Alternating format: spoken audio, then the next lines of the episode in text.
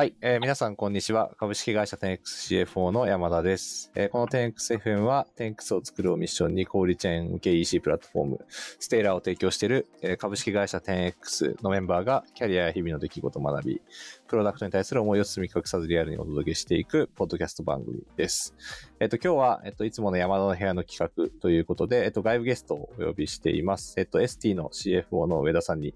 来ていただいてます。上田さん、今日よろしくお願いします。はい、よろしくお願いいたします。すいません、なんかあの、急にお呼び立てしてしまって、なんか、な慣れない感じだと思うんですが、ぜひ、なんかざっくばらんに、はい、そうあの、ね会話しながらいろいろお伺いできればと思ってます。はい。普段聞いてますけど、あの、はいそんな流暢に喋れないと思うんで、お手柔らかによろしくお願いいたします。よろしくお願いします。ありがとうございます。ちょ、じゃあ、あの、結構ご存知の方も上田さんかなり、あの、かご活躍でお名前もあれなので、ご存知の方もいると思うんですけれども、ちょっと最初簡単に上田さんの自己紹介をお願いしてよろしいですか？はい。今、株式会社 ST というですね、商業用不動産の、まあ、業界に特化した、まあ、スタートアップの、まあ、CFO をしております。去年の、えー2022年の9月にですね、あの ST に参画をしまして、10月より CFO をしています。で、それ以前なんですけども、あの、山田さんと同じですね、あの、フィラデルフィアにあるウォートの MBA に、まあ、あの、留学をしていたりですとか、あとキャリアとしてはすいません、えっ、と、新卒で、えー、IBD ですね、投資銀行で学んで、ファイナンスのアドバイザリー。で、その後、プライベートエクイティのキャリアが、あの、10年ほどありまして、あの、直近はですね、えーペルミナという、まあ、グローバルの、えーファンドの香港オフィス及び東京オフィスで、まあ、4年半働いてまして、まあ、そこから ST に参画をしています。よろしくお願いします。よろしくお願いします。あの、私は結構なんか最近、最近というかこの3、4年ぐらいやっぱり PE 業界からスタートアップ、これ方も増えてきてる中で、私は勝手ながら上田さんを最後の大物と 言い続けて、楽しみにしてたら本当に、ちょうど1年ちょっと前ですもんね、に移られてきて、そうですね。いや、非常に、はい。いや、もうあの、完全にあの、業界の人に聞かれたら恥ずかしいので、あの、大物というのは脚色されているというベースで聞いていただければと思いますが、あの、まあ、まさに PE から、あの、CFO になられた大物で言えば、あの、ラクスルの長見さんですとか、はい。あの、様々な諸先輩がいらっしゃいますし、まあ、その長見さんも、オートの先輩ですですね。はい。で、まあ、山田さんは、えーは僕より後にオオートを卒業されているもののですね、やはり CFO としては、あの、先輩でいらっしゃってですね、まあ、いろんな方々に影響を受けて、ここにやってきたという感じです。なるほど。なるほど。ありがとうございます。ちなみに1年ちょっとされた、ど、どんな感じですか ?PE からスタートアップ。かなり環境違うと思うんですけど、ここまでの、ご印象とか、どんなそうで感じですか？すね。あの、個人の、まあ、経験、あの、体験としては、まあ、実はあんまり変わんないという感覚あの、ありますね。で、まあ、それなぜかといえば、まあ、あの、直近のペルミラの時に割とスタートアップ、まあ、これちょっと日本ですとあまりやってなかったんですけども、あの、日本国内外問わずなんですが、レーターステージの投資の担当を私がしていたので、割とスタートアップの、まあ、経営陣含めてですね、方々と接する機会が、まあ、多かったというのが一つと、まあ、もう一つはやはり先ほど話した通り、まあ、特に MBA の同僚、同級生、先輩、後輩、あとはまあ投資銀行業界も含めてですけども、割とこれまで、えーご一緒させていただいた方々が、あの、金融業界 PE からですね、あの、スタートアップの CFO に転じるというケースがたくさんあって、で、その方々にかなり私も、あの、インタビューというかですね、話を聞かせていただく機会が多かったので、あまりそのギャップというのは感じなかったのかなというふうに思ってます。了解です。ありがとうございます。実際でも、なんか日々の仕事っていう意味でさっきおっしゃった通り、そんなに個人として大きく、むちゃくちゃ大きな変化があるわけじゃないっていう感じだったんですけど、今って、えっと、はいどんな上田さんがこうされてる仕事でいくと、まあ CFO って言ってもすごい幅広いと思うので、主にどの辺がフォーカス領域だったりされるんですか？はい。まあ、そんな突飛なことしていないと思ってまして、あの、ほん、まあ、まあ、とはいえですね、スタートアップのあり方も多様なので、うん。あの、そこにおける CXO のあり方ももちろん多様だとは思うんですけども、まあ、その中でも CFO の仕事って割とパッケージ化というか、その、なんていうんですかね、モジュールとして確立されている気はしていて、で私の仕事もその範疇の入るのかなと思っています。で具体的には、あの、まあ、山田さんもかなり手掛けられているであろう FP&A ですとか予算事業計画策定、といったところ。あとは、え2点目としては資本政策ですね。資本政策の中に SO 制度ですとか、あとやはり資金調達。まあ将来的にはエグジットも、エグジットというか、既存投資家にとってのエグジットオプションである IPO ですとか、まあ場合によっては、あの、M&A とかですね、そういったところを、まあ模索するといったところが2点目。あとは3点目が、あの、ステークホルダーマネジメントですね。まあ、これは具体的には、基本的にはボードのマネジメントですとか、既存投資家のマネジメント。まあ、このあたりが、あの、最もこう、まあ、魂というかオーナーシップを持ってやっているところになりまして、ただ実際の時間の使い方で言うと、まあ、そこがそこんなに超多いかというとそういうわけではなく、まあ、実際兼務というかですね、あの、私の役員としての干渉範囲がコーポレートの範囲ですので、まあ、コーポレート部署内、我々ですと10人程度いるんですけども、まあ、その中のチームビルディングとか人事評価、採用、まあ、このあたりにかなり時間も使いつつ、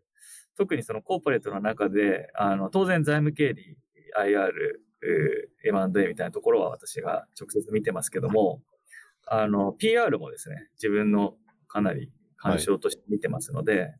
あの、PR に関するところは割と、まあ、PE 的に言えばハンズオンで、やってるというイメージですね。で、散発的に、まあ、営業事業開発に、まあ、たまに参加すると、そんなイメージです。はい、はい、はい。なるほど。ちなみになんかその、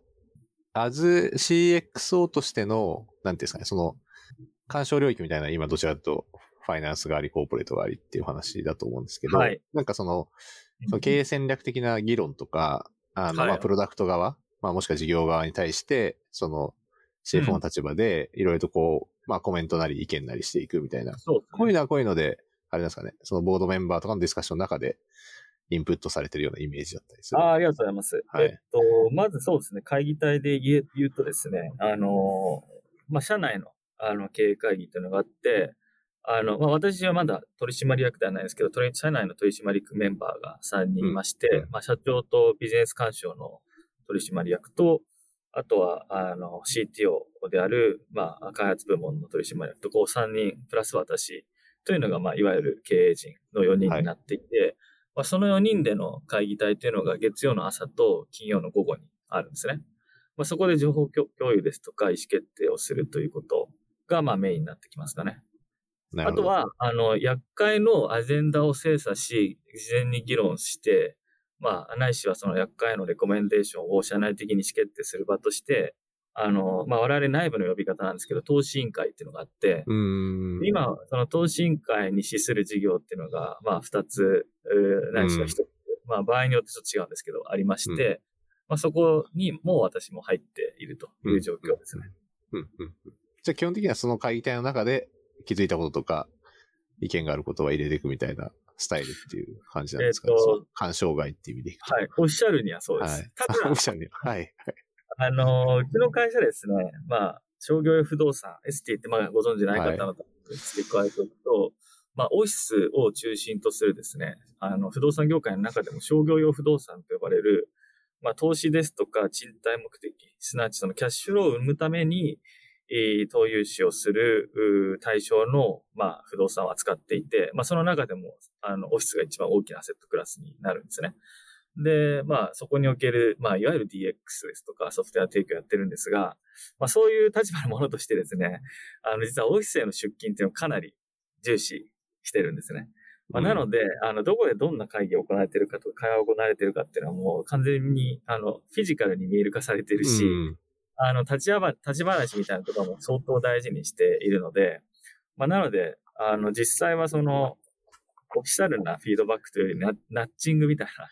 はい、これってこうなってんじゃないのとかですね、そういうアンオフィシャルな会話、あとは当然 Slack 上の会話ですね、を含めて、まあ、様々な、まあ、まあか、かっこよくと統制をしているというような思います。なるほど。なんか、そう、それなんでお伺いしたかというとですね、結局、はいはい、そのやっぱり PE から投資先に関わるときって、やっぱどうしても、どちらかというとそういう、うん、オフィシャルな、その取締役会とか多分経営会議接点で吸い上げる、吸い上げて意見するみたいな多多いじゃないですか、どうしても。っていうのに比べて、はい、やっぱり中入られる、その差分っていうのは、まあやっぱり実際あられるのかなっていうのは、ちょっとお伺いしてみたかったところで、なんか私も 10X 入って、やっぱりそこは結構、まあ、大きな意味での戦略的な方向性とか財務的なコントロールするっていう意味では、そんなに PE 時代のやったことすごい変わらないなと思うんですけど、やっぱり取れる一時情報とか、うん、あの、実際にじゃあメンバーがどういう感情でどういうふうに考えて動いてるのかって見えるんで、はい、やっぱりちょっとこう、見る角度とか、あとどれぐらい強くちょっとスタンスを取れるか。まあ逆に言うとそれだけ見えてるからこそ、時に結構強くスタンスを取りやすかったりするみたいなのもあると思っていて、うん、なんかその辺の PE で投資決められてた時と、こう、スタートアップの中入られてみたいなのの、なんか上田さんなりの変化ってあったりしますか？そうですね。そこで言うとですね、はい、あの、私、プライベートエクイって主に2社で経験していて、先ほどの直近のペルミラの前のアドバンテージパートナーズっていう会社で、えー、プライベートエクイ業務やってた時は、それこそ今の会社とほぼ同規模の中堅中小企業への投資もやっていたんですよね。で、当時はまだしかもジュニアというか若手だったので、それこそ、現場に張り付いてこいみたいな感じで、はいはいはい。一時情報を取ってこいとか、あるいはその押したいの場以外で統制を聞かせてこいというエクスペクテーションがあったように思っていて、はい。なので、その、あの、ボードレベルの役回りとですね、その現場周りでの役回りと、今両方同時にやってるような感覚なので、その意味でもあんまり PE での経験と実は大差ないなっていう感覚が実はありますね。なるほど。よくわかりました。ありがとうございます。えっ、と、じゃあちょっとすみません。あの、冒頭これぐらいにして、えっと、早速ちょっとメインのアジェンダ3つ、4つぐらいお伺いしたくて、最初ちょっとまさにさっきおっしゃった FP&A 周りのところをお伺いしたいなと思っていて、うん、まあ特にその事業計画作ったりとか、あとはそれをベースに多分こう、月次でとかでモニタリングされてたりもすると思うんですけど、ちょっとその辺をどういうふうに意識して進められてるのかなっていうのをお伺いしたいですと。で、ちょっとこれ背景的に言うと、まあ、あの、我々、例えば 10X っていうと、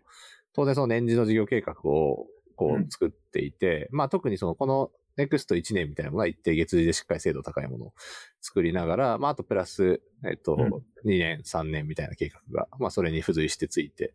いて、で、まあ実際売上側のフォーキャストと、あとまあやっぱりコストが結構コントロールしやすいので、コストは結構かなり精緻に作っているというような形なんですけど、まあちょっとこの前もちらっとなんか伸び話で議論させてもらいましたけど、はいはい、なかなか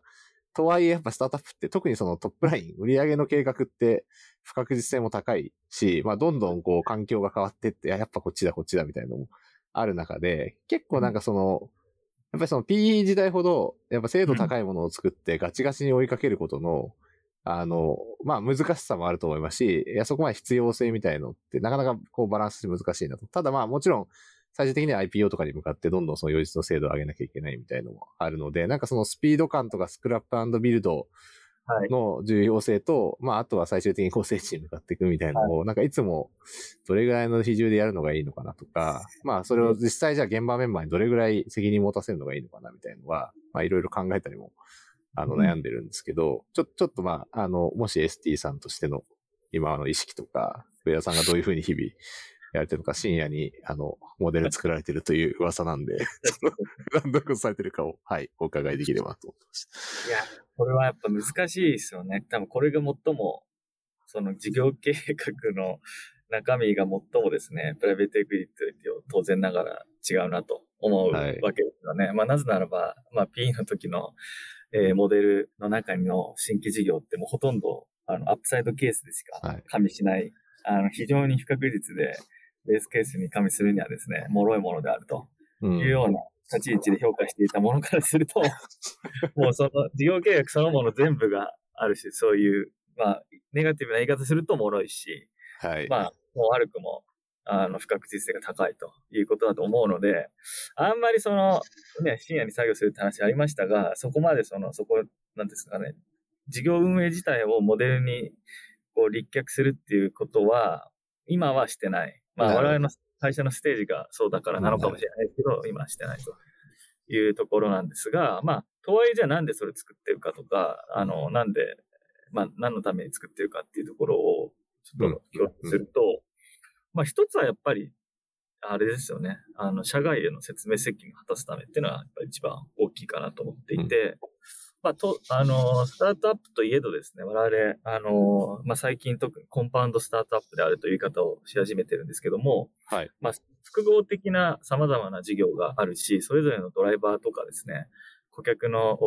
タイプというか、まあ、単価の設定とか、細かく言うと単価の設定とか、どこまでそのタムに対してペネトレーションが短期的にできるかっていう考え方とか、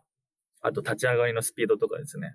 当然事業によって変わってくるものを、やっぱ適切に伝えるためには、一定その数字でそれを表現するっていう必要があって、で、それがちゃんとその自分の考えというか、あの、あるいは事業責任者の考えがそこに反映されていないとですね、やはりコミュニケーション上、齟齬生じるということになるんじゃないかなと思うので、うん、やはり事業計画に関しては説明責任をしっかり果たせるように、あの、今、この瞬間にベストゲスできる、まあ、数字のあり方っていうのを表現するようにしていて、まあ、そのためには、あの、社内での情報のインプットとかですね、あの、いったもの必要なので、まあ、そこに結構時間をかけてるのかなっていうのが、まあ、1個目の理由ですね。事業計画をちゃんと作る理由。で、2個目は、あの、とはいえ、やっぱり仮説を後で検証できるようにですね、あの、今ある仮説、その特に短期というよりは中長期ですね。を、まあ、ちゃんと数字として残しておくというのがあろうかなと思っています。で、あの、最もわかりやすい例で言うと、えっ、と、例えば、毎年の予算ですね。はい。あの、年度末が近づいてくると、あの、我々ってボトムアップで、事業責任者とか、あるいは担当レベルの、まあ、コストを、あの、現場で作ってもらってですね。で、それを集約して、全社の予算にこう結合していくんですけど、まあ、それをやる前に、私の方で勝手に2、3年分の計画を作るですね。で、その自分が作ったものと予算を比較して、どうだったかっていうのを例えばやる。うん、まあ、短期的にはその自分の仮説と実際ボタンアップで上がってきたか、あの、実際をこう比較することができるので、そうすると上がってきた数字にどこにフィードバックかければいいかっていうのが、まあ、かなり明確になっていて、まあ、自分があのこうだと思ったものが、あの、やはりそうであれば、そこに関しては別にプレッシャーもかけないですし、まあ、一方で、そこに乖離がある場合は、なんでそうなってるのかとか、それはやりすぎなんじゃないかとかですね、そういうコミュニケーションがしやすくなる。まあ、なので、いずれにせよ自分は事業計画作るのは、あの、重要だなというふうには思ってます。うん、ただ、事業運営自体には先ほど話した通り、そこまでそれに立脚せずですね、あまりそれにとらわれずに、あの、その場、その時その時のベストディシジョンを作っていくのが大事かなというふうには、あの、今のステージでは思ってます。うん。うん。ありがとうございます。いや、なんか、すごい、二つ目のポイント面白いなと思ってお伺いしたんですけど、結構なんかこう、はい、確かに、そう、要はあれですよね、最初に上田さん CFO ケースみたいな自分で作っておいて、そうそうで、あとは現場ボトムアップと、それはそれでもう自律的に作らせてぶつけるみたいな感じですよね。うん、確かに。いや、なんかついついこう、どちらかというと、私が今やっちゃってたのは、こう CX を、CFO ケースが先に作っちゃって、で、こんな感じだからあとは精査してみたいなると結構そこに引っ張られちゃう感じもあって、やっぱり現場が本当に何ができると思っているのかとか、あの、うん、逆にその差分が見えることで、なんか自分自身の仮説が、なんか現場と乖離してる部分がないかみたいなのが見えるようになるなと思ったんで、確かに一回作らせるみたいなのすごい、うん。面白いなと思って。はい。そうですね。一方でそのデメリットもあって、はい。デメリットもあるんで、みんな適当なの作って、あ、適当って言ったら、があるんですけど、はい、まあ、まあ、当然その自分の綺麗にまとめたい枠組みを、はい、もちろん超えてくるので、はい、あ単なる事務作業って意味ですけど、それを集約するのが、まあ、割と大変だなっていうのはあるんですが、まあ今はまだ自分が頑張れば集約できるので、なんか無理やりフォーマットにこう押し込めるというよりは、割と自由に作ってもらってるっていうのがあるかなと思ってます。なるほど。なるほど。それ結構あれですか？実際、その出てきたものに対してフィードバックかけたりとか、っていうこと自体ももう始められてたりはするんですかああ、えっと、はい、あ、それはね、えっと、もちろんしますね。やってますか？なるほど。はい、そこって実際どうなんですか？フィードバックしてみて、あの、フィードバックされた側の部分は、あ、なるほど、そういう考え方もあるんですね、みたいな、こう納得していくっていう感じなのか、なんか、ど、どんな感じですか？はい。まあ、大きく分けると、その、フィードバックかける箇所はやっぱり、まあ当然トップラインとコストっていうわけになるんですけども、はいはい、まあ、これ我々の傾向がそうかもしれないんですが、まあトップラインはですね、特に、特にというかフィードバックかける前の状態って強く強気なんですよね。ああ、なるほど。気持ちがいい。まあ、まあ、前向きに 捉えてますよね。そこはね。はい、なんで、そこはもう私はフィードバックかけ、フィードバックかけず、一応考え方だけ抑え、あの、厄介向けには勝手に、こう、勝手に伝えるんですけど。コンサバケースみたいな。なるほど。ケースみたいなものを、まあ、あの、あえて全くフィードバックせずに、はいあの、形成するっていうのがいいんじゃないかなって今考えて、なるほど夏音みたいなものは、あの、せっかくやる気になってるフロントに、あの、タッチを入れないとはい。いいいんじゃないかなと今は思ってやっていますね。で、一方でコストは、コストはまた大きく分けると2つのコストがあって、まあ1つは人件費回りと、で、もう1つはその他なんですけど、まあ人件費のところは基本的にもう採用計画、あんまりその、ね、年収がものすごい変わるってことがないんだとすれば、仮にですね。まあ基本的にはヘッドカウントが一番のドライバーになるので、まあそこはかなりフィードバックをかけるようにしてますね。全社で調整ができるようにしています。やっぱり、あの、どんなビジネスモデルも大体ソフトウェアの会社ならそうだと思いますけど、それなりに開発コストですとか、セールスコストがかかってきて、そこは固定として、固定費として、あの、将来のコストストラクチャーを規定することになるので、やっぱりそこの手綱をちゃんと、あの、毎年毎年というか、半期ごとに、半半期ぐらいごとにですね、手綱を握るっていうのは大事だというふうに思ってますね。うんで、その他の、まあ、経費みたいなところは、まあ、ケースバイケースですかね。うん、うん、うん。なるほど。はいわかりました。そうか。そういう意味では、だから、あれなんですね。結構その外部向け投資家とか、一部あれですよね、銀行調達とかもされてるので、です銀行向けの説明とかは、結構そこは最後、上田さんのところで、あの、こう少し修正を入れて、出して、で、現場は現場で気持ちよく踏んでもらうみたいな、そそういうバランスになってるっていう、今この瞬間はそうでこすね。の瞬間は。そうですね。去年は違ってたりもしたので、なるほど。今はそれが今の会社の状態としてはいいんではないかな。なるほど。ちょっとこう二つ、まあ分けるというか、なんていうんですかね。あの、社内をちゃんとモチベートできるようなものに関しては、うん。あの、高い目標をそのまま社社内に適用すると。なるほど。ことをしてますね。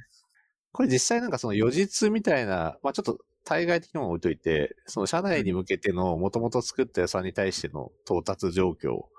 とか、はい。どちらかとその FP&A の要は実績を通したこうフィードバックみたいな、ここっち側ってなんかやられてたりします？そうですね。はい。あのーまあ、それもトップラインとコストと両方あるということだと思うんですが、まあ、トップラインに関しては基本的には、まあ、受注かける単価、マイナス、うんまあ、ダウンセルチャーンということだと思っていて、まあ、そこは割ともう営業の現場でフィードバックサイクルが待ってると思うので、はいはい。どちらかというと、あの、参加者の一人として、その会議に参加してるというぐらいかなと。いうふうに思ってます。まあ、コストについては、そうですね。ああんまりその、もともと立ったコストの予算から、あの、低い範疇においては、まあ、モニタリングする程度かなと思っていて、うん。まあ、それを超えるような時は、あの、当然、あの、フィードバックしていくんですが、一方で、あの、うちの会社って、その、全権倫理なんですよね。ああ、なるほど。倫理。なるほど。なのであの、私か、まあ、社長が、ないしは、あの、その他の取締役が、あの、全権チェックするので、割と、その、ガバナンスは効いてるのかな。はいはいはい。し逆にそこは承承認したということは、なんかそんなに別に一口うるさく CFO の私が、うんなんか一遍にこうフィードバックするという必要性を感じていないので、なるほど。まあ、まとまった数字に対して、まあ、月次ないしは四半期でフィードバックするって、そういうレベル感かなと思っています。なるほど。まあ逆に言うとあれですよね、その、まあ結構不確実性も高い。まあ我々もそうなんですけど、やっぱり予算作ったところでみたいな。なんか2ヶ月後には大きく状況変わってて、で予い算、や逆に予算で取ってるから使っていいかっていうと、そうでもないし、いやいや、本当その通り、本当その通り。ですよね。だから多分個別でちゃんとジャッジした方が、その状況に応じてジャッジした方が良くて、で、ただまあ全体のキャッシュフローの関係とか含めて、多分こう、お大きな数字としては把握しておきたいんで、その全体像は、だけはこう、なんですか、全体としてガバガバガバナンスしていくみたいな。いや、おっしゃる通りです。なん。なんでまあ、結局気にしなきゃいけないのは、固定費を規定する採用の数のコントロールと、あとはまあ全ての、まあ、資金の入りとてのまあネットである、まあキャッシュフローというか、ランウェイというかですね、ランウェイマネージメント。まあそこをさえちゃんとしっかりやれば、まああとは都度都度判断していくということなんじゃないかなと思っています。なるほど。じゃあ、すごいわかりやすいです。ありがとうございます。ちょっとじゃあ、二つ目のアジェンダを移らせていただきたくて、特にその、多分、御社ってコンパウンドでやられてて、多分結構ガンガン新規プロダクトを立ち上げられたりとか、新しい領域のチャレンジって、あの、ガンガンされてると思うんですけど、ちょっとここをぜひどういうふうになんか、まず CX、CFO の立場で意識されてるかってお伺いしたくて、これは背景としては、あの、まあ、うん。我々比較的もうステーラーっていうネットスーパーのプラットフォーム事業にがっつりフォーカスしてやってきているので、逆にあんまり脇目振らずに、まあ、大きな市場の大きな、えっと、課題を解決しに行くっていうスタイルでやってきてるんですけど、とはいえまあ我々の中にも、当然じゃあ注力すべき、あの顧客領域とか、まあもしくは少しこう、周辺領域でプラスアルファのこうサービス提供していくことでよりコアが強くなるんじゃないかみたいなことがあってですね。ただ毎回議論になるのは、やっぱりそのリソースが限られた中で、じゃあその100あるリソースを、本当じゃあそのコア事業に100振り向けるべきなのか、その90と10にすべきなのかとかっていう時に、どうしてもその事業として今進捗のある PMF してるコアプロダクトの方がやっぱり読みやすくなるので、なんかやっぱそっちの方が、あの、優先すべきだよねみたいな議論に相対的にやっぱり流れやすいなっていう印象。特にそのロジカルにジャッジすればジャッジするほどって思うので、なんかその辺の不確実性がより高い新規みたいなものに対しての一定の投資配分とか、じゃあとりあえずここはわかんないけどやってみようぜみたいなあたりって、なんかどういうふうにそのコア事業とか既存事業とのこうバランス取られてるのかなっていうのをちょっとぜひ参考にしたいなと思って、はい、お伺いした次第です。いやー、難しいっすね、新規事業ってね。はい。あのーやっぱり、まあ、しまあね、コア事業ですら事業計画作っても、そうですね。新規、コア事業すら本来は新規事業ぐらいの 今状態するんで、その中のさらに新規事業ってもうなんか不確実性の塊すぎて、はい。なんかこう CFO としてこう何ができるっていうのは、はいはい。正直あんまないなと思い、思っていて、あの、はい思っているので、なんか CFO としての、まあ、あの、取り組み方というよりは、まあ、前者のというか、経営陣としての、まあ、思想とか、あの、はい考え方っていうところでちょっとお伝えした方がむしろいいのかなと思って確か言っていますと。で、それで言うと、まあ、ST で一番新規事業立ち上げの時に大事にしてるのは、その、その新規事業のオーナーの、まあ、魂、おー、はい。すごい定性的な話になっちゃいますけど、まあ、日本語で言うとオーナーシップですね。当たり前なんですが、やっぱりそのオーナーシップを持っている人がいる事業なのかどうかっていうところ、うん。なんか我々がこれいいねと思ってやらせるみたいなのだと、やっぱり当然続かないし、あの、当然その、何事もそんなスムーズにはいかない中で、あの、辛い、いいまあ、辛い状況下を耐え切るっていうのは結構難しいと思うので、はい。やっぱり魂持ったオーナーがそれをやってるか、あるいはやれるようなオーナーがいるか、まずそれがまず大前提で、そういう人がいればやってみようということになりやすいなと思っているんですね。で逆に言うと、そういうやり方ができる背景は、やっぱり僕らは、あの、バーティカル特化の会社なので、うんまあ、新規事業とは言っても一定の枠組みがある前提の中の話なので、なんか、その、めちゃくちゃ斜め上の全く考えもしないようなことを、あの、誰か言い出すってことはまずないわけですよね。うん。なので、いくつかもう新規事業のネタみたいなものが全員の頭の中にある程度共有化されている中で、ある人が手を挙げて、私は魂持ってるんでこれやりたいと。まあ言い出すわけですよね。で、そこに対して、まあその事業が、まあある程度一定の既存のしな、既存既存の事業との、まあ近さとか、まあ今、はい自分が話したような近さとか、あるいは最近話したお客さんが、まあ2、3とかですね、複数そこについて言及しているとか、うんまあ、すなわちなんかこう火が立っているというか、なんか今ホットそうだなとか、うん。あの、あるいはそれがホットに感じる我々の主観が、なんかそこの解像度が上がってきたから、まあお客さんは毎回同じこと言ってんだけど、僕らの解釈の仕方が変わってきたのは、まあ既存事業を掘り込んだがゆえに、そこにすごく価値があるってことが気づいたとか、なんかそういう、うー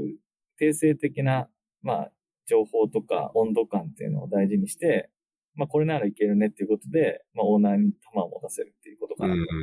うん。でなるほど。次に大事なのは結局うまくいくかなんてわからないので、まあいわゆるそのリーンスタートアップでやるっていうことうなんじゃないかん。と言って、まあそれは何かっていうとスモールチームでやるっていううんことと、まあ MVP にななるべく時間とコストをかけないっていうこと。で、まあその上で早く失敗するっていう3点かなと思ってうん。いますね。まあなので、勝手にあとはそのスモールチームが学んでいくので、あの、最小コストでですね。まあ、なので、あの、その体制をちゃんと保証してあげるっていうことが経営陣としては、まあ、大事なことなのかなと思っています。それ実際なんか MVP、リーンスタートアップ的なフェーズの授業って、もう、あれですか？け結構、明確に、あなたはこれ1000人でやってくれみたいなアサインになるんですか？結構、あなります、なります。1000人でやるんですね。で、千人出ますねで逆にあ期間と、あ、1000人かっていうと、まあ、えっと兼務の場合もある。えっとね、それは場合にやっていて、はいえっと、1000人の場合もあれば、兼任の場合もありますね。でなるほそれはやっぱりその立ち上げの大変さ次第ど。ものによると。なるほど。もいや言われますかね。うんそれ結構、その、撤退基準じゃないですけど、まあ、短期で試して、あ、ちょっとこれ違うなってなったら、次に行くみたいなあたりも、事前に設計されてたりするんですか？それは、それはやっぱり走りながら考えるみたいそれですね、あの僕が入社していく時から、なんか撤退基準を考えるっていうのが、な。はい。割とその経営陣のアジェンダの一個としてあったんですけど、結局果たされぬまま、ここまで来て、うんまあ1年半ぐらい来ていると。なる いや、なる難しいですね。撤退基準っていうのは。それはななんで難しいかって別になんか、あの、大企業にありがちな、この人が、あの、立ち上げた事業だから手をつけられませんみたいな、もちろんそういうしがらみたいなスタートアップなんで一切ないんですけど、まあ一方で、スタートアップだからこそ、あの、いい意味で楽観主義でやってるので、いや、まだいけるはずみたいな。うん。やっぱりそういうファイティングポーズ取ってる中で、あの、それをやめさせるっていうのは結構難しいし、まあ実際に、あの、それを試作の、模索の先に成功があるっていうケースもあると思うんで、なんか一概の、一概にその撤退基準を作ってそれを適用するっていうのが結構難しそうだなっていうのは今思ってはうんいます。ね。なんで逆に言うとすごい学びたいですね。その 10X さんがどんなことしてるかとかも。いや、あんまり我々、そういう意味では、どちらかというと新規事業慎重なスタンスなので、まあそこまでなんかがっつり、はい、撤退みたいな感じじゃないですが、まあ比較的でも、そうですね。結構、まあもともとやっぱりコアにフォーカスしてるので、あの、やってみたけど、ここはやっぱり優先順位を落とそうみたいな意思決定は、結構トップダウンで、うん。あの、大体半期に1回、この次の半期のフォーカス、こ前者としてのコアフォーカス5つ決めるんですけど、そのタイミングで逆にここはフォーカスから外れるよね、みたいなのが出てくるので、なるほどそういうタイミングで結構こう、落としていくみたいなアプローチをしてるかもしれないですね。なので結構経営サイクルの中で、あの、見直しのチェックポイントを作ってるみたいなイメージかもしれないですね。ありがとうございます。あ、その、はいその点で言うと、あの、むしろ始めるよりやめる方が、経営責任としては重いかな、はい重いっていうか重要かなと思ってますね。あの、すなわちさっき話した通り、その新規事業を立ち上げるときに一番重視するのはオーナーの魂って言った通りです。はいボトムアップで新規事業を始める反面、魂を持った人はやっぱりやめづらいので、やっぱり前者的な立場に立って、ちゃんとそれをやめさせるのは、まあ経営陣の。責任であるべきかなと思うので、それは確かに、あの、比較的やってるかなと思います。うん、うん。そ。ただそれ、適切なタイミングでできてるかどうかは、はい。ちょっとまだわからないですね、それは。そういうですね。できてるかもしれないし、できてないかもしれない。難しいですね。まあ、その判断基準は難しいです。うん了解です。ありがとうございます。じゃあちょっと次の話題行かせていただいて、えっと、M&A ちょっとさっきはちらっと出てきたかもしれないですけど、えっと、はい MA については、まあ、あの、多分最近結構スタートアップ、未上場スタートアップの MJ なんかも増えてきていて、まあちょっと我々も発信してるんですけど、我々自身も小売領域でずっとこう探索的な活動とか続けていて、まだまあ実現した MA はないんですけど、なんかまあ、御社もちょっとこれ話せる範囲あると思うんで、具体っていうよりは、なんか MA っていうものの戦略的なオプションとしての位置づけを上田さんがどう捉えてるかっていうのをちょっとお伺いしてもよろしいですか？そうですね。あの、もう一言で言うと、M&A は、あの、経営戦略の中で、まあ、相当重要度が高いアジェンダだな、というふうに思ってい。まして、まあ、いろんな言い方ができるんですけど、まあ、一つの言い方、なぜ、なぜ大事なのかっていうことについて、一つの言い方とすればですね、僕ら、あの、はい。えっ、と、まあ、アメリカのすでに先行している商業不動産のテックの会社をかなりベンチマークにしてるんですけど、はい。まあ、アメリカ市場なので、まあ、あの、おしなべてそうなんですが、まあ、我々がベンチマークに返している会社、もう、どの会社もやっぱり M&A を通じて成長してる。うんですよねで、それでなんかこう、失敗した M&A っていうのはほとんどなくて、やっぱりドメインフォーカスだからこそ、なんかそのドメインの中でちゃんとこう、モートを築いたりとかう、ん。シェアを取ったりとか、あの、していくためには、M&A っていうのはもう絶対欠かせない選択肢っていうのが歴史を証明してるのかな、歴史が証明してるのかなと思うので、うん。それはなんか相対的な M&A 件数が少ない日本であったとしても、やっぱりそれは同じだと思っています。まあ、なので、あの、割とその非連続、スタートアップ自体が非連続だけども、その中でさらなる非連続性をやっぱり継続的に行っていくっていう意味では、やっぱり M&A 大事だと思うし、あの、やっていきたいなと思っていて、うん、で、それの上で多分大事なの2つあって、まあ1つは、その、当然ながら資金調達力ですね。はい。案件がいつ出てくるかわかんない中で、アドホックにちゃんと調達しきれるかっていうところが一つと、まあ、もう一つはその PMI するためのヒューマンリソースがちゃんとあるかっていうところ。うん。まあ、その2点がないと、まあ、あの、共倒れになっちゃうので、まあ、そこをなんか最近は意識してますかね。うん。なるほど。特にそのなんか後者って、えっと、とはいえ案件出てくる前に、その、アディショナルな PMI の HR リソースを。確かに。わけにもいかないじゃないですか。確かに。そこって結構、いつ出てくるかわからない問題って、なんかどどういうふうに考えられたりします？あ、これはですね、はい、あの、はい、ちょっと話が少し変わるんですけど、はい、実は我々、私の干渉領域であるコーポレートって、この1年間、あの、一人も人が増えてないんですね。おはいはい。事業はかなり拡大しているのに。はい。で、それはですね、ああんまやっぱり、特に PE 出身の CFO がコーポレート監視やるって良くないなと私は自分で気づいたんですが、はい、なんかコーポレートを最もリーンにやりたいっていうこう意欲が私自身が強いので、あの、もうコーポレートはリーンにやろうという話を、というかそういう思想でやってたんですが、まあ、そもそもまあ、きついってことに気づいたってことと、うん、そんな自分を説得させるための一つの考え方として、いや、我々も M&A やるんだから、はいはいはい。その PMI をちゃんとしっかりできるような体制をコーポレートでちゃんと持っていくことって大事だよねと。うん。いうふうに自分で自分を説得しながらですね、今、あの、コーポレートを強化しています。なので、まあ、実際は PMI のためっていうか、まあ、そんなまだ見ぬ案件のためにやってるというよりは、まあ、そもそも社内の、あの、オーガニックな成長を支えるために必要だから、コーポレートを強化してるんですけど、まあ、その先にはきっと、あの、M&A 後の PMI っていうのも、あの、スコープに入ってくるだろうなと思いながらですね、結構採用の時にそういう話を採用候補者に すでにしたりしながらやってますね。うんうん。確かに、それすごい、その視点は、なんか私もずっと同じことをたまたま考えていて、えー、なんかやっぱりコアのコーポレート基盤しっかりしてる。まあ、特にその FP&A 周りとか、まあ、財務会計の基盤とかがビシッとしているとか、まあ、あとはやっぱり HR 人事周り、ロー周りで、人材育成とか採用力があるとか、なんかそその二つ、まあ、あともしかしたらリーガルあたり、この辺がすごい強いと、結構私もなんか案件とか見てて、あ、相当割りアップできそうだなというか、他のスタートアップが逆にそ、そこまでそういう領域に強くなかったりすると思うんで、なんかそこを入り込むことで、かなり PMI であの、がっつりやれそうだなっていう感覚はあって、まあ、それはたまたま、うちの場合も同じでオーガニックの事業上そこがすごい重要。それはお客様エンプラで、やっぱり一定きちっと対応していかなきゃいけないっていうの、ことがあったんで、まあ、必然的に強化せざるを得なかったんですけど、うん、なんか、それを見ると、まあ、確かにそういう、まあ、しかもなんか、やっぱいるメンバーも、だんだんやっぱりこう、同じ事業ばっかり、ね、こぼれて支えてると、ぱりこう新鮮味もなくなってくるので、まあ逆にそういう人たちにとっての新しいチャレンジの機会としても、すごい相性良さそうだなと思いながら、うん、はい。でもなんか MA が次第になったら終わりなので、そこはぐっとこらえて、あの、いい案件を待ち続けるみたいな感じだとは。そうですね。ちなみになんかその、あ、ごめんなさい。どうぞ、どうぞ。あ、どうぞどうぞ。ね、なんか、そう、まさに、その、結局最後じゃあ、いい案件をどう見つけてくるかが、その上大事になると思うんですけど、なんかそのソーシングに対して現状考えられてることとか、こう、ど、ど、どう、どう捉えられてます？まあ一番難しいところだと思うんですけど。はい。そうですね。えっと、まあ二つあって、まあ、まあこれ山田さんも同じだと思うんで P 出身なので、あの、一つはまあ、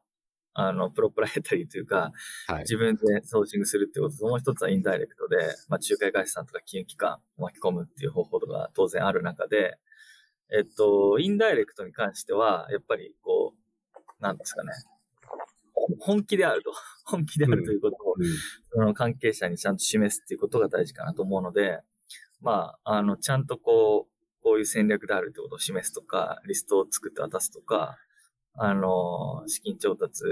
力があることをちゃんと示すとかですね。まあそういう、まあコミュニケーションの節々でですね、M&A に対して本気でやってるということを伝えるっていうのが大事かなと。結局案件が起きないと、そういう間にいる人もフィーが落ちないんでですね。そうですね。はい。そこがまず大事かなっていうのが1点目と、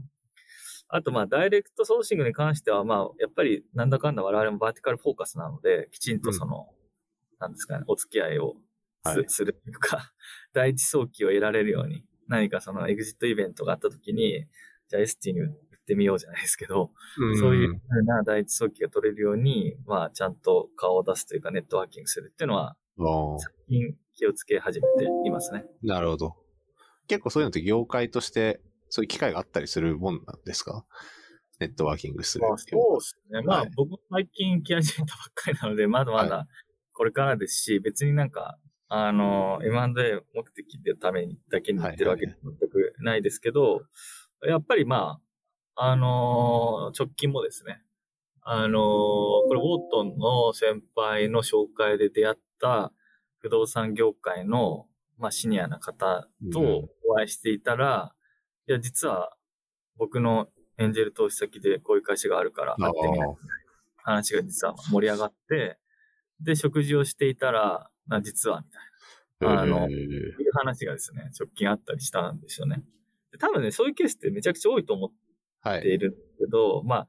やっぱり直接の知り合いじゃないと、わざわざ話しかけづらいとか当然あると思うので、ですね。やっぱりちゃんと、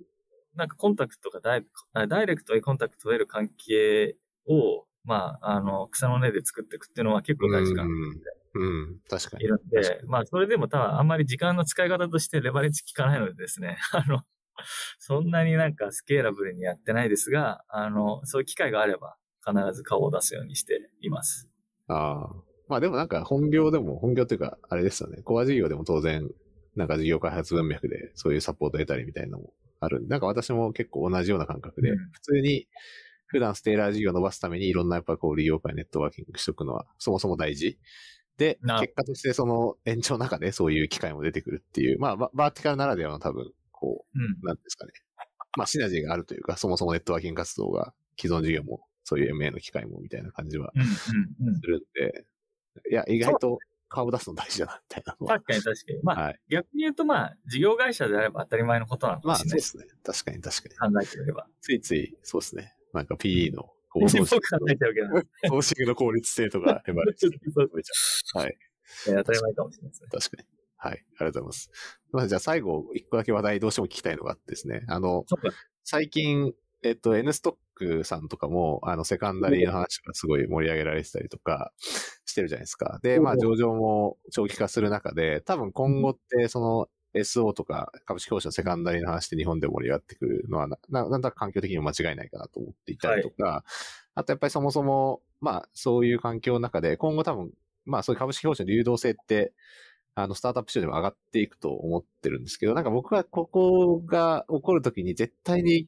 論点、議論になりそうだなと思うのは、結局じゃあスタートアップのフェアバリューってうん。どこにあるんですか、つまり、いくらで売買すればいいんですかっていう話で、結構ここがちゃんと定まらないと、結局、なんか誰かが、えっと、高、高掴みしちゃったとか、逆に安く売りすぎちゃったとか、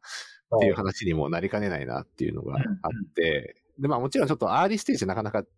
フェアバリューつけるの難しいと思うんですけど、一定ミドルレーターみたいに来たときに、なんかやっぱりちゃんとこう、フェアバリューってこういうものだよねみたいのが、なんかもうちょっとこう、業界全体としてコンセンサスできてくると、まあこういう動きってすごいしやすくなるなっていうのが僕の印象で。まあ多分アメリカとかもマーケットがあって、そこで価格がついたりとかしているし、まあそもそも皆さんリテラシー高いんで、多はい。分一定自然体そういうことが行われてるんだと思うんですけど、はい。なんかこう、そもそもそ、そう、僕がお伺いしてみたい問いは、スタートアップのフェアバリューってどう考えればいいのか。まあ、それは当然もういろんな環境で決まってくると思うんですけど、なんか上田さんから見てて、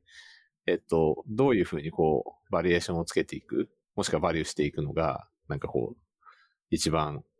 正しい価値を表すだろうみたいなのって、なんか、どう考えられてますかっていうすごい難しい問いなんですけど、ちょっと難しいですね。あの、難しくて、まあ、そのファイナンス理論的なところから、教科書的なところから言えば、まあ、その上場企業の comps を使いながら、まあ、スタートアップの場合は赤字なので、 sales multiple を使いながら、はい。それに対して liquidity、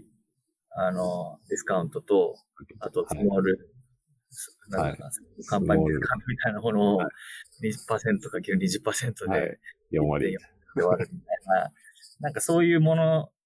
が、まあ、いわゆるファイナンスの教科書的な、あの、フェアバリューだと思うんですよ。はい、で、一方で、じゃあ CFO としてフェアバリューで売るんかと。そんなわけない。うん、それはあの、僕がアドバイザーだったらそれを、そうなると。はいはい、なんかこう、セカンダリ株を一部売るみたいな話であれば、もちろん、そこでバリエーションして既存の株主に売っていただくっていう、いうことなんだと思うんですけど、うん、なんかフルエグジットみたいなことが仮に、それは別に今の ST とか全く関係なくですね、はいはい、あのー、やるんであれば、あのー、やっぱり絶対に自分の会社をマックスバリューで出してくれる人って世の中に必ず存在すると思うんですよね。で、これはどっちかというと、その、それこそアドバンテージの時にすごく体感したことでして、うん、なんかこう、なかなかむずいなと思ってたものでもですね、うん、エグジットのための、その、施策をですね、施策っていうかその模索期間を3年ぐらい持てば、はい。思いもよらないバリエーションでですね、なるほど。事業会社っていうのが絶対にいるんですよ。なるほど。面白いですよ。本当に、そのもうフェアバリューって呼ばれるバリエーションから2倍、3倍つける方っていうのがですね、必ずいるんですよ。うん。でも、その、エンプラセールスと一緒で、今年の予算はありませんとか、はい。今の社長はそういう思考じゃないとか、なんかそれが変わるサイクルっていうのがあるんですよね。なんで、やっぱ3年ぐらい見る必要があって、でも3年ぐらい見ると、なんか、すごいバリエーションつけて買ってくれる人っていうのが、あの、これはスタートアップでも、その PE のプライベートの会社でも同じだと思うんですけど、いるんです。うん。やっぱりだから、これは何をスタートアップにとって意味してるかっていうと、やっぱり最後なんかこう、エグジットするときに IPO ではなくて、トレードセールを選ぶケースって、まあ往々にして、なんか資金ショートして、他に選択肢がないみたいなケースが多いんじゃないかなと思っていますと。まあそうじゃないケースもあると思うんですけどね。ただやっぱりそこの期間を長く持って、いろんな模索をすることで、いろんなバイヤー候補に当たれるし、まあ、少なくとも交渉力をその資金ショートによって失うことがないので、はい。まあ、すごく、あの、大事なんじゃないかなと思っています。はい、これは本当に一般論として言ってます。なんでそこは逆に言うと PE と一緒だなって思いますね。はいはいはい。確かに。確かにそうですね。でもなんかけ結構誰にとってのバリューなのかってありますね。確かに株買い手買い手にとって、よりスタートアップっていうこう、今後の成長性とか今後の、なんですかね、事業シナジーとか含めたところにかけるってなればなるほど、多分人によっての評価がより変わりやすいところだとは思うんで、やっぱりその何に対して、まあ最も、だから、あれですね、会社の価値を高く評価してくれる人を探す旅だし、まあその人たちに対してちゃんと理解してもらうように多分コミュニケーションの仕方とかも気をつけなきゃいけないというか、こう、どういうふうに伝えていくかっていうのがすごい大事になってくるんで、確かに、そ、そ、そこの伝え方とか探し方がすごい重要なんだろうなっていうのは。はい、いや、おっしゃおっしゃる通りだし、まあむしろ、その、うん、さっき M&A をどういう戦略持ってますかって質問結構ちょっと答えそそびれてしまったんですけど、はい。まあ、どういうアングルで考えてるかと、あの、今後ですね。やっぱりその、我々、あの、不動産データを使ってるので、まあデータの獲得に活かせる。はい。ではその顧客、なんかやっぱエンタープライズのソフトウェアだとリプレイスって難しいので、うん、あの、顧客を獲得できるっていうのもやっぱり一定の価値だと思うし、そこに対してクロスセルできる基盤になるので、あの、すごく一顧客獲得っていうのは、あの、福利、福利効果で、まあデータ、顧客、あとやっぱりタレントですよね。人を採用するって難しいかっていうのが分かってる、タレント。はい。で、最後に多分 PL っていうのがあって、はいはいはい。で、その4つ目の PL を、まあ、当然あんまりそんな考えてないですけど、スタートアップ。あの、PL を買う買収みたいなものがもしあったとしたら、多分それに一番低いマルチプルをつけると思いますね。書いてまして。確かに、そうですね。そこは付加価値としてシンプルに PL しか見てないってですね。なるほど。まあ、なので、やっぱり最初のストラテジックなバリューがやっぱりあれば、ちょっとそこに対して、あの、PL 以上の価値を乗せるっていうのが、相手としても同じな論理を考えてるので、それは自分たちが逆に売り手に回った時も当然同じだろうなというふうに思いますね。ありがとうございます。すごい、あの、はい、全体的に聞きたいことを広く聞けたので、ちょっと時間も、はい。あの、じゃあ最後、ちょっともし、与谷さんの方から、なんか PR 前とか会社関係でお伝えしたいことがあれば一言いただいて、クロージングできるんですが、すね、はい、お願いします。はい、もう端的に言うと、全方位で、あの、採用活動を ST はしておりまして、あの、特に来年は、あの、我々にとって未曾有の採用チャレンジが待っております。あの、コーポレート、えー、まあ、セールス事業開発、そして、えー、エンジニア、まあ、開発組織、まあ、全、えー、組織にわたってですね、今の事業体を、まあ、倍弱ぐらいにはしたいなと思っているので、まあ、今日の話を聞いて少しでも興味を持った方ですね、まず私宛にご連絡いただければと思います。はい。あの、大家さん、今日は、あの、すごい非常にしたい込んだ話をありがとうございました。では、えっ、と、エンディングになります。えっ、と、テンクス FM では、えっ、と、リスナーさんからお便りを募集しています。えっ、とエピソ、エピソードの感想や、10X のメンバーに聞いてみたい質問などどんなことでも構いませんので、えっ、と、番組概要欄のお便りフォームからの投稿、もしくは X やハッシュタグの 10XFM でツイートお願いします。で、えっ、と、ポッドキャストアプリでの番組のフォローもぜひお忘れなく。ということで、えっ、と、今日のお相手は、えっ、と、上田さんになりました。あの、ありがとうございました。はい、どうもありがとうございました。